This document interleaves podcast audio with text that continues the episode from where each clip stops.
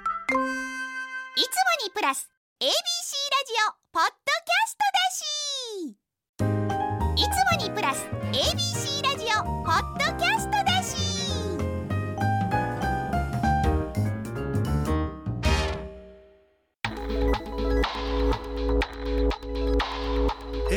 まるま FM933 ABC ラジオラジオ今村翔吾山崎れなの言って聞かせて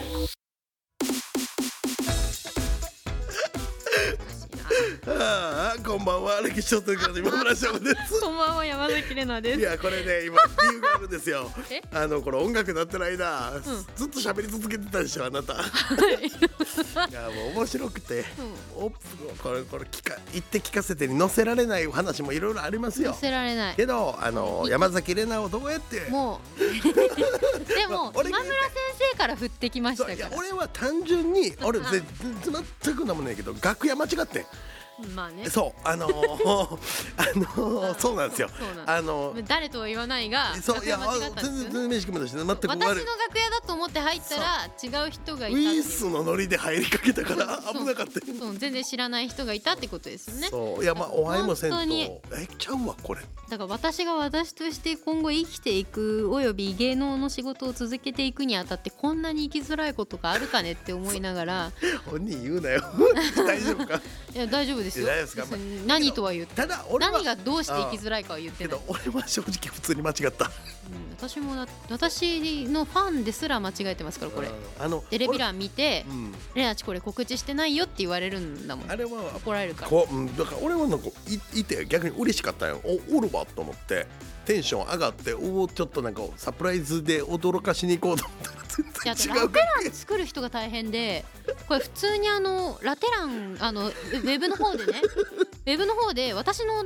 あの山崎怜奈が登録されてってあでも私このクイズ番組参加した覚えないなと思ってでそのあの名前をねなんか、まあ、ビビる大きさんだったらビビる大きいみたいな青くなっててそこクリックするとウィキペディアとかなんかホームあー行くんかプロフェイプロフィールとかに飛ぶようになってるじゃないですかめっ ちゃタレント名鑑的なやつに。はいはいはいあ飛ぶじゃないですか、ん私の山崎怜奈そのと収録した覚えないやつね押したらやはり私のやつに飛ぶんですよおうはいその経歴とはか、い1997年5月21日生まれ、えー乃木坂46出身みたいなその出てくるわけですよおい慶応大学卒みたいな出てくるんだけどもう絶対これ参加してない のねてかこう絶対参加してないからてか裏かぶりしてんですよさ参加してた場 合参加してた場合アベマプライムの生放送とかぶってるから、はいどういうこだかとと思っらてさあの俺がよわーっと思って俺が余計なこと言いましたわ今日 いやけど普通にあのとと戸惑ったっていでうだそけれを本人が見つけて、うん本人がマネージャーさんにで連絡する連絡してマネージャーさんからテレビ局に確認してもらうっていうなるほどけどまあ、えーあくまで似てんのは確かに僕見たことないかもなねマジででもラジオのゲストの人とかに「あれですよねあの超大作出てたんですよね」みたいに言われるから「いやいやいやいいややいけやど別の人です」みたもいなうもう一人の方もう一人の方も言われてんじゃん逆に元乃木坂なんなんですよねとかってありそうよねそうだからあのお互いが相殺することになるんですよこれあの僕は余計なところにあ の収録直前に触れてしまったということであのここれ今これ結構喋ってますけどその前に15分ぐらい喋ってます そうですね、 はい本当になんで本当にこの話俺が俺が楽屋間違ったからよ 間違わんかったね俺が悪かった一応台本にはですね、はい今日の放送日が12月21日だからそうよクリスマス直前じゃないですかと明るいで年内の放送も今年含めてあと2回だからそうだもうすぐ終わりますよっていう話をしてくださいねっていうふうに書いてあったんですけど私も悪いよもうあと何分ですか残りタイムが読めなくなりました読めなくなりまもししもこれあれ結構今日なんだろうまだオープニングトーク少ないなと思ってる方はだいぶカットされてますたそうそうはいそういうことですそうですまあクリスマスじゃですけどあもうもう行くかえ一応クリスマス作っときますかクリスマ スクリスマスクリ作っとこうあどうどうですか えまたあれですか井上先生井上先生じゃない井上アナウンサーいとつもの言うよな井上アナウンサーとのあれはやるんですか今日話しようかなと思ってたただ井上さん難しいやん向こうももしかしたらさけど言ったことあんねん一応お相手いたらどうすんのとかって話をしたんよなでお相手いてもクリスマスは別にいいいいやんみたいなえ何当日をってことですかそう大え体ガチ当日前そうガチ当日よ後じゃなくてかまあせめてイブぐらいの時とか多いよな日程が合わんかっイたブでもなんかわかんないけどイブイブとかそのぜ去年は多分赤坂ではい飲んでたかな当日当日かなうんそうまあまあまあでそこでちょっと、まあ、話はするよね本当に怪しい関係じゃないっていうのが逆になんか怖いですよねそういや俺けど昨日言われたんやけど なんかちょっとなんかこうまあそのもちろんその波はないんやけど裏、あのテレビで見てる方はそうじゃないかもしれんけどやっぱりそう人間なんでなんかこう「N スタ」とかでなんかこうちょっとしんどそうな感じやったらしいね先週。うんけどなんか昨日今村さんがゲストの回めちゃくちゃ井上元気でした とかって言ってたからなんかまあまあ気楽なんじゃないあの人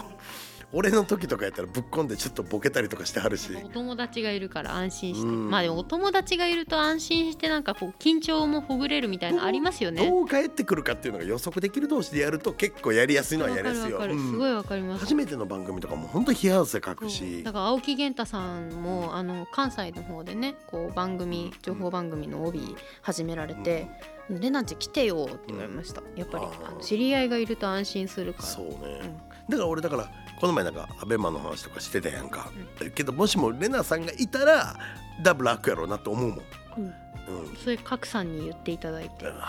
「アベプラ作ってるそう」はいレナさんと一緒に私でも隔週なのであの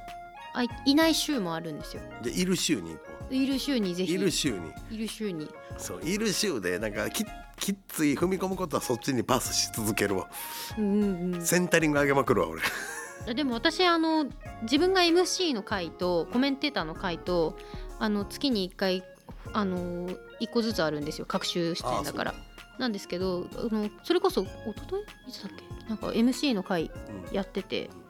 で MC の時とかはコメンテーター見てて、まあ、真ん中に座ってるんで、うんコメンテーターの人たち見ててこの人喋ってないなっていう人もそこ例えばこの間だったら夏野さんうんうんあ角川角川の夏野さんとかが喋ってないなって思ったから夏野さんに話振ったりとかするんで、うん多分黙ってたらすぐ気づくと思う すぐ振ると思うんでその時はじゃあちょっと MC じゃない回に行こうかな そうそコうメンテーターでね横並びの回ならまだそうそう振らないかもしれないけどえーまあなかなかこうまあねそうですよクリスマスどうですかなんかあの行くの友達となんか去年行ってなかったまあ、いつもあの女子会をすんの幼なじみと3人でやるんですけど、なんか今年誰も号令をかけなくてここで今号令かけたらもうこれ放映あ遅いかもう放送は遅いと思う、でも放送してる時にはもう計画立ってると思うんですけど11月下旬の時点で何まだ誰もいやもう普通にご飯食べて忘年会みたいなことするだけなんですよ七面鳥とかやんのいやいやいやいやいやあのー普通に何でもいいからとりあえずご飯食べに行くだけでまあ忘年会うん何でしょうねそんなパーティーみたいな感じではないけどプレゼント交換軽くしておうみたいな感じなんですよでも今年誰も号令を11月下旬にしてかけなかったからもしかこれしさてやさては誰か彼氏できたかと思ってうん気まずいから私から号令かけたんですよ。あかけたんやかけたんおうやりますっつって今年はやりますかって聞いたら そんな他人行儀なそこやりますかって一応なんかささっと聞いたらやるって言ってなん何日空いてます何日空いてますっていうふうに来たから私が今仕事の確認しますって言ってあなるほど私のターンです今。なるほどなるほはい、だよかったと思ってどわかる別にまあね恋人いても別にいなくてもいいんですけどあいてもいなくても一緒に会ってくれあ会おうとしてくれる人たちなんだっていうことを改めて確認できたんでよかったですね、まあ、でも今年イブが日曜日で当日が月曜日なのでそうですかまあ大体みんなね日曜日に会うんじゃないかなと恋人たちはわかりました思いますけども、ええ井上先生たちは日曜日に会うんじゃないかなと、井上あ先と生4日後であのクリスマスとなってあのすごくね皆さんいいクリスマスを過ごしていただければはいあの前半戦の話どこまで使われてるかわからないのでオープニングが ねオープニングがあの盛大にカットされたおかげでこういうふわっとした話で始まりましたけれどもそうカットされてるの か生きてるのかちょっと僕にはもうわからないですけあど、の行ける範囲で生かしてもらえたらいいかなと そううん、行ける範囲で生かしていただきたいまあなと、ままああまあ誰も聞いてなおいいえお前誰も聞いてへんからこ誰のも番組聞いてないで別にまああわよくば届いてもしょうがないこれはもう生まれちゃってるから、 そうね、うん、おはい互い生まれちゃってるから仕方ない今年もいよいよ終わってきますようまいことこう俺が何回もこううまいことまとめようとするのにはいということでこの後はリスナーの皆さんのお悩みに答えていきます最後までお付き合いください AM1008 FM933 ABC ラジオ今村翔吾山崎れなの言って聞かせて ABC ラジオがお送りしています。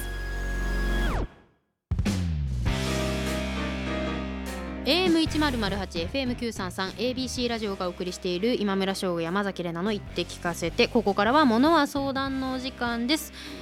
ということでリスナーの皆さんからですね相談メールが届いていますが早速読んでいきましょう大阪府ラジオネーム奏でる一郎さんです。私は今村先生の本が大好きで著書をほぼ読み尽くしました今村先生の本読みやすくて文章スーッと入ってきます先日教養としての歴史小説を読み、他の著者作品も読んでみたいと思い、浅田次郎先生の「三吹自伝」を読み始めましたおありがとうございます内容面白いのです面白いが、ね文章の表現や言葉遣いが難しくなかなか頭に入ってきません今村先生は小学生の頃にその太平記を読んだとおっしゃっていましたが難しい本を読むコツがあれば教えてくださいといただいていますこれあの半分です三吹四伝なまあ難しいっていうか方言があんのよ、今読んだやつうでんす、方言があるんでちょっと難しいけど難しい漢字とか、うん、ところはもう飛ばしていった方がいいんじゃないかな飛ばしていっても全然大丈夫でそのうち読めるようになっていくみたいな、英会話に似てるかもしれないね。あーまあでも言葉遣いとかがどうしてもこう馴染みがないと詰まっちゃいますよねそうそうそうそうそういうイメージですよだからあんまりこう一個一個引っかかって僕は辞書をすす引くとかもあんまお勧めしなくてどうしても全くわからん言葉でも読んでたり読めるようになってくるっていうこの不思議さなるほどこういう意味じゃないかとかうんうんだからそれで物語の速度が落ちんのはもったいないなって感じしますね。うんまあじゃあ読めるようになってきたかなって自分のそのそう読解力的な体力がついた時にそうまた読み直すっていうのそもうあありりでですすね。ね、はい。僕から読みましょうか、はい広島県ラジオネーム美香子さんよく年齢を重ねると油っぽいものが食べられなくなると言いますが、38歳になりその日がついに来てしまいましたおーでも揚げ物も焼肉も大好きです自分の日に抗いたいですどうすればいいでしょうか俺らに聞くなよねえ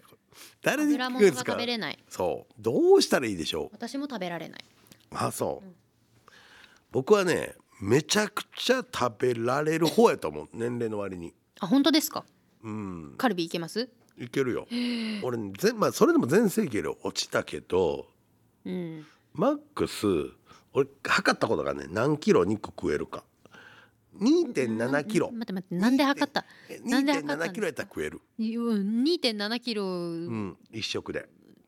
ななんで測ろうと思って。なんかそれどこまで食べんねやろと思って、はあ2 5 6の頃に2 7キロの肉を食べたとかあと荒巻消鮭化酵素間に合うんですか。荒巻鮭一本食べたことある ちゃんちゃん焼きにして次々にだから昔から大食いの部類やと思うどっちかっていうとでもそうですねだから今でも食べられるけどさすがに確かに全盛期に比べれば3分の1かなへえなんでそんな食べようと思ったんですか。だやろなよく食ってたやろなですけどなんかここ3ヶ月ぐらいあの三ヶ月冬になると痩せるって言ったけど4キロぐらい落ちたわああすごうい。バんそうそうそうーってなんかその量を食べたいっていう欲があんまない生まれたことがない。美味しいもんでもうん。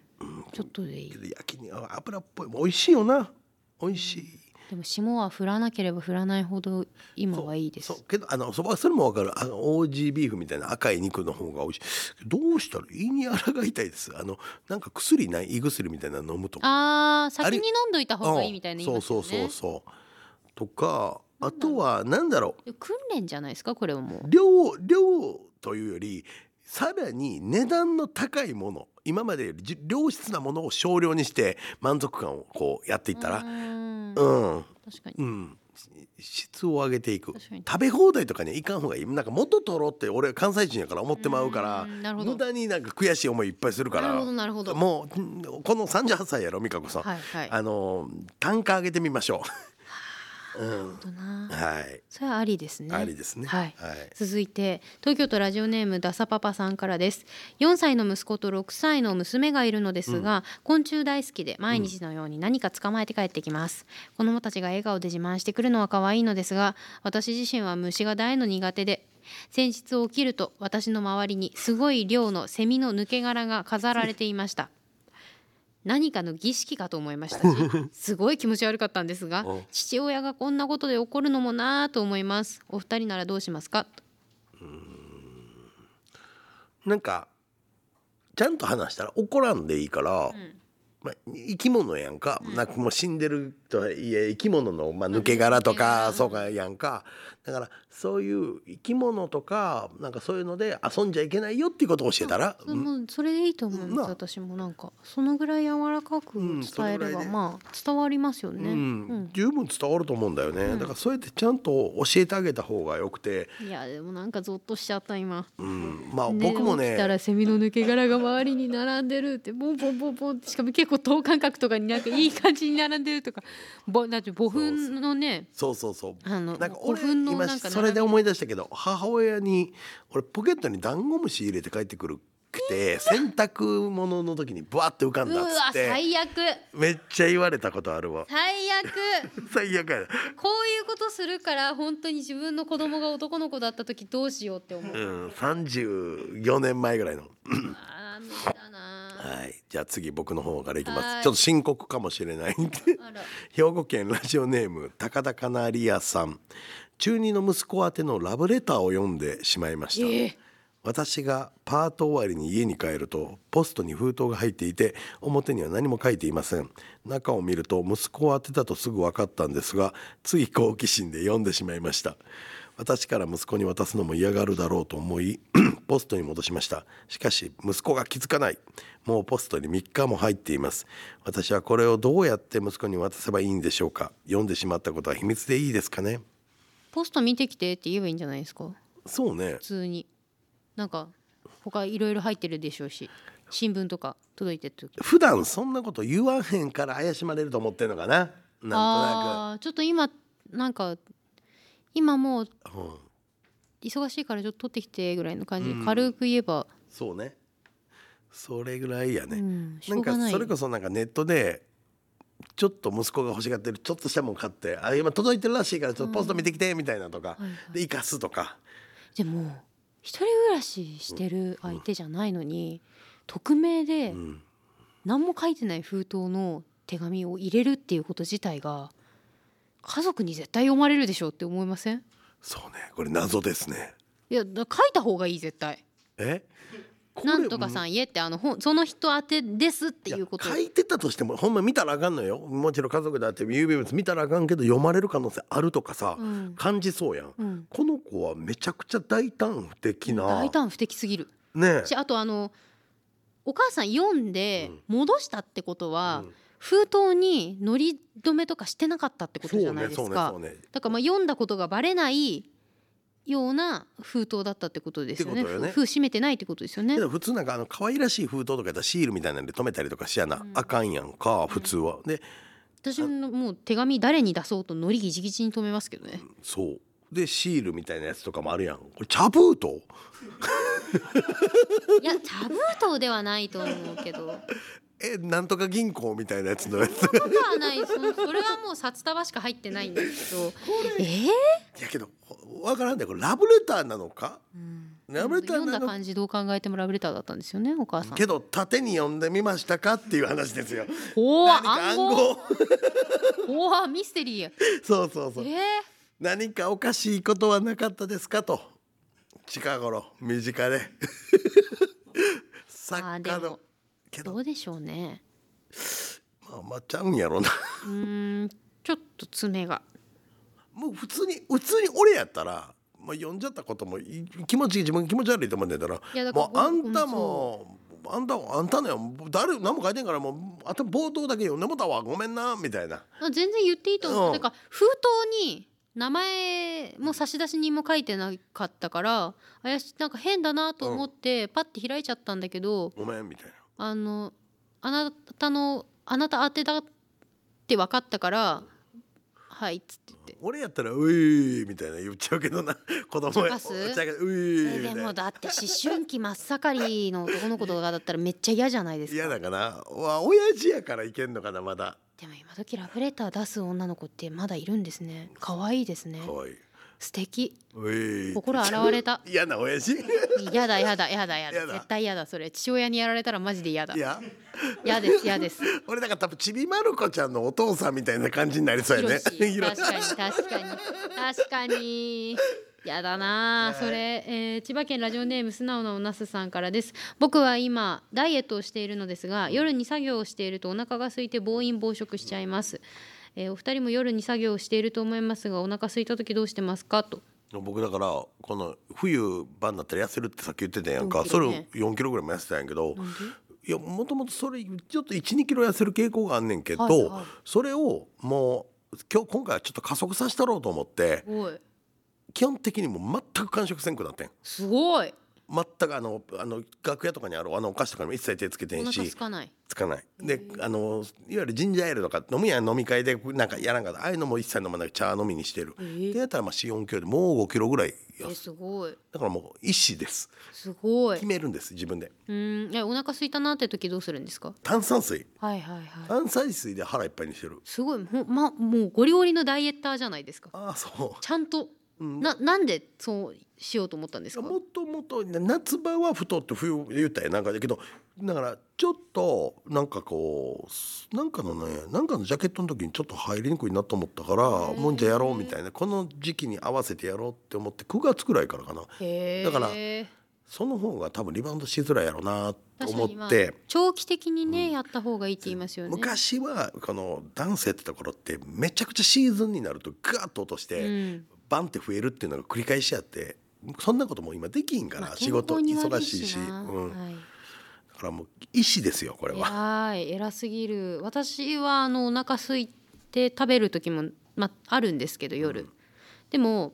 あの最近はあったかい飲み物をとりあえず用意します、はもうお茶とあかこの、方はダイエットしてるんですようねん。ダイエットしてるえほんじゃお腹減ってる時は痩せていってる瞬間と思ったらいいんじゃないのあ今燃焼してるってそうそ脂うそうそう肪ね確かにそれはありですよプねラスに捉えるみたいうん、確かにあのほんでも本当にあったかい飲み物飲むと落ち着きませんちょな。っとだあけそれはある食僕欲僕はもうなんかこれ京都人あるあるか知らんけど食後の後絶対あったかい茶を家でも入れるっていうへえそうだからそれは結構締めた感がある締めた感そう締めがお茶なんでですよねすそうかそうそかれはいいですようん僕はだから一応2月3月ぐらいまで続けますこれを頑張ってすごい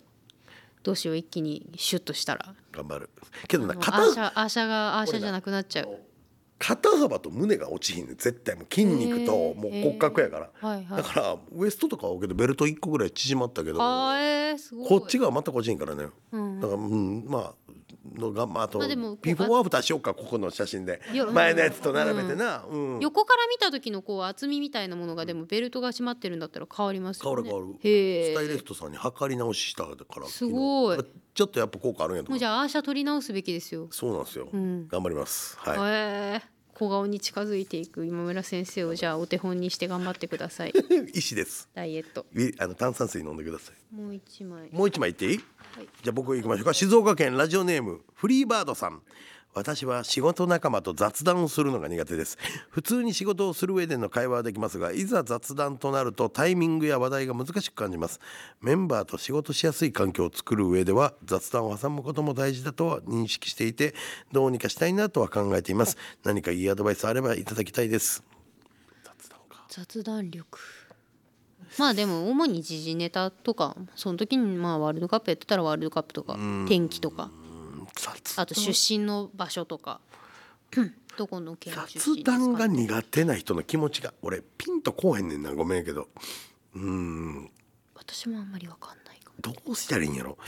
あ自分何が話してます雑談する時本当にいろいろよあれ見ましたとかあれ見まあしたれ読みましたあれ見ましたよどこ出身なんですかとかそうそう初めての人はそうやろな天気とか、今日寒いですねみたいな、天気の話題はなんか一番ポピュラーやけどすぐ切れちゃうからな確かにだだからその相手から返ってきた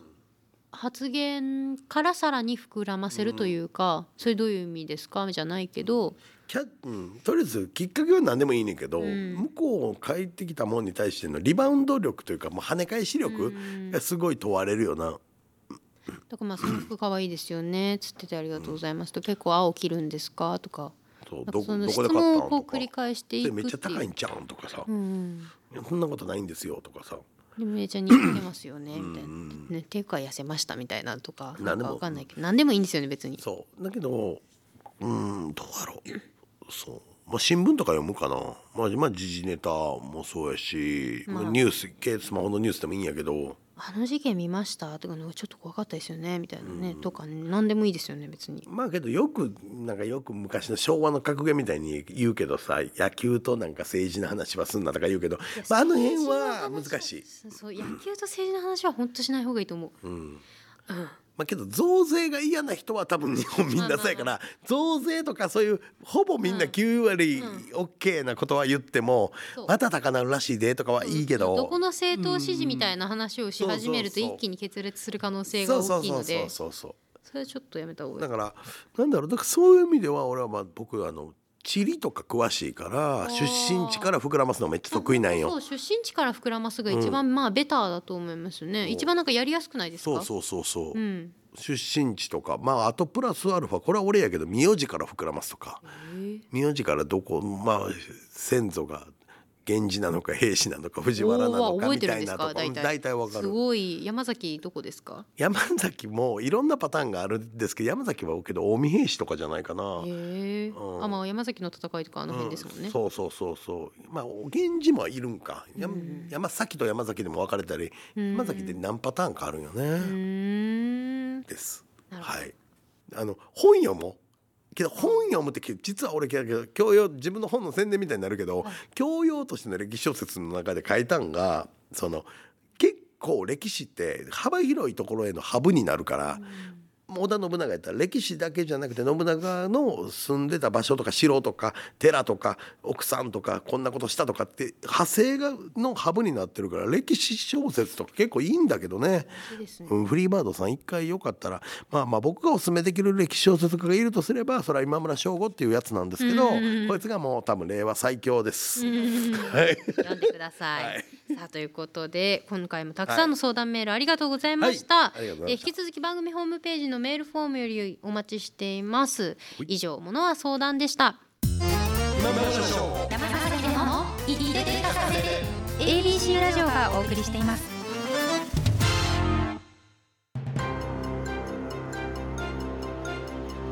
AM1008 FM933 ABC ラジオがお送りしている今村翔吾山崎れなの言って聞かせてエンディングのお時間です。はいお知らせお願いします。はい、全国無償で西日本編東日本編が絶賛発売中でございますあのどっちも面白いのでよかったら読んでみてください、えー朝日新聞にて長官小説「ひとよ花よ」が毎日連載中ですあと2ヶ月で連載もここずっと言い続けてきたのが終わってしまいますねっていう感じですね寂しいですか？寂しいですねやりきったって感じですか？まだまだやりきったこっからが最後の山場ですねはあもうほんまにマジでこう気合というか多分多分この後半最後1ヶ月分はもう毎日書いて涙してるぐらいになるぐらい自分作っちゃうんでええそそこまで持っていくのが大変です。すごい応援しておりまはいすあ。りがとうございます。そして私山崎怜奈は NHKE テレ「偉人の年収ハウマッチ」という番組を毎週月曜日夜7時30分から谷原章介さんとお送りしています、えー偉人の最高年収を予想してそこから遡って彼ら彼女たちの人生を深掘りしていくという番組です、えーさらに花子東京さんにてウェブのエッセイを連載しています月に1回更新されますのでそちらもぜひご一読くださいそしてこの番組は放送から1ヶ月間 Spotify や Podcast でも配信されていますのでラジコのタイムフリーとともにぜひご活用ください番組ホームページのメールフォームからメッセージもまだまだお待ちしています、メールが採用された方には今村先生の著書「百科」とコラボした番組の特製しおりをプレゼントしているので、まあ、読書の際にぜひご活用くださいませということで、はいここまでのお相手は上村翔吾と山崎れなでしたまた来週週